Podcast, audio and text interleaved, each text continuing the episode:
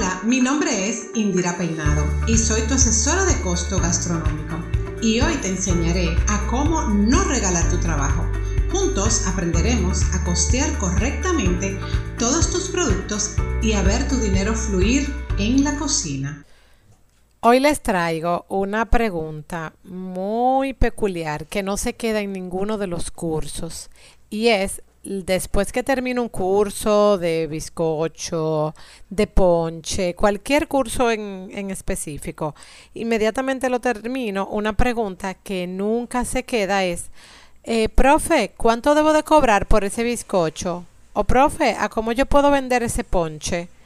entonces, les digo lo mismo que siempre les he dicho. Fíjense que tengo en este proyecto, en esta campaña de No regales tu trabajo, eh, ya casi cinco años, donde he tratado de hacer campañas de concientización, eh, muchos live, muchos posts, diferentes, eh, de diferentes maneras, llevarle el mensaje de diferentes maneras.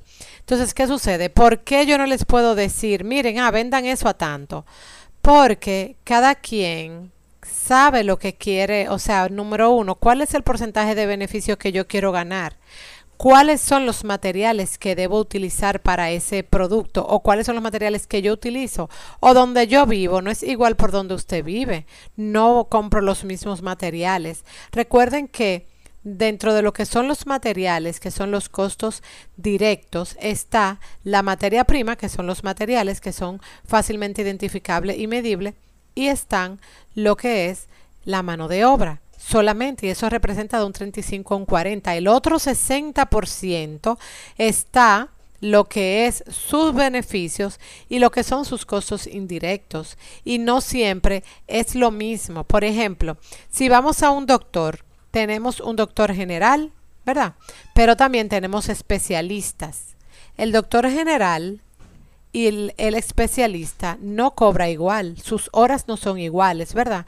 Entonces así mismo pasa con nosotros. Entonces por eso es la importancia de usted saber costear sus productos adecuadamente y usted saber por qué debe cobrar y qué debe de cobrar por cada trabajo. No porque mi amiga o porque en la pastelería de la esquina o porque, mira, en tal página yo vi que lo están vendiendo a tanto, pues yo lo voy a vender un poquito menos.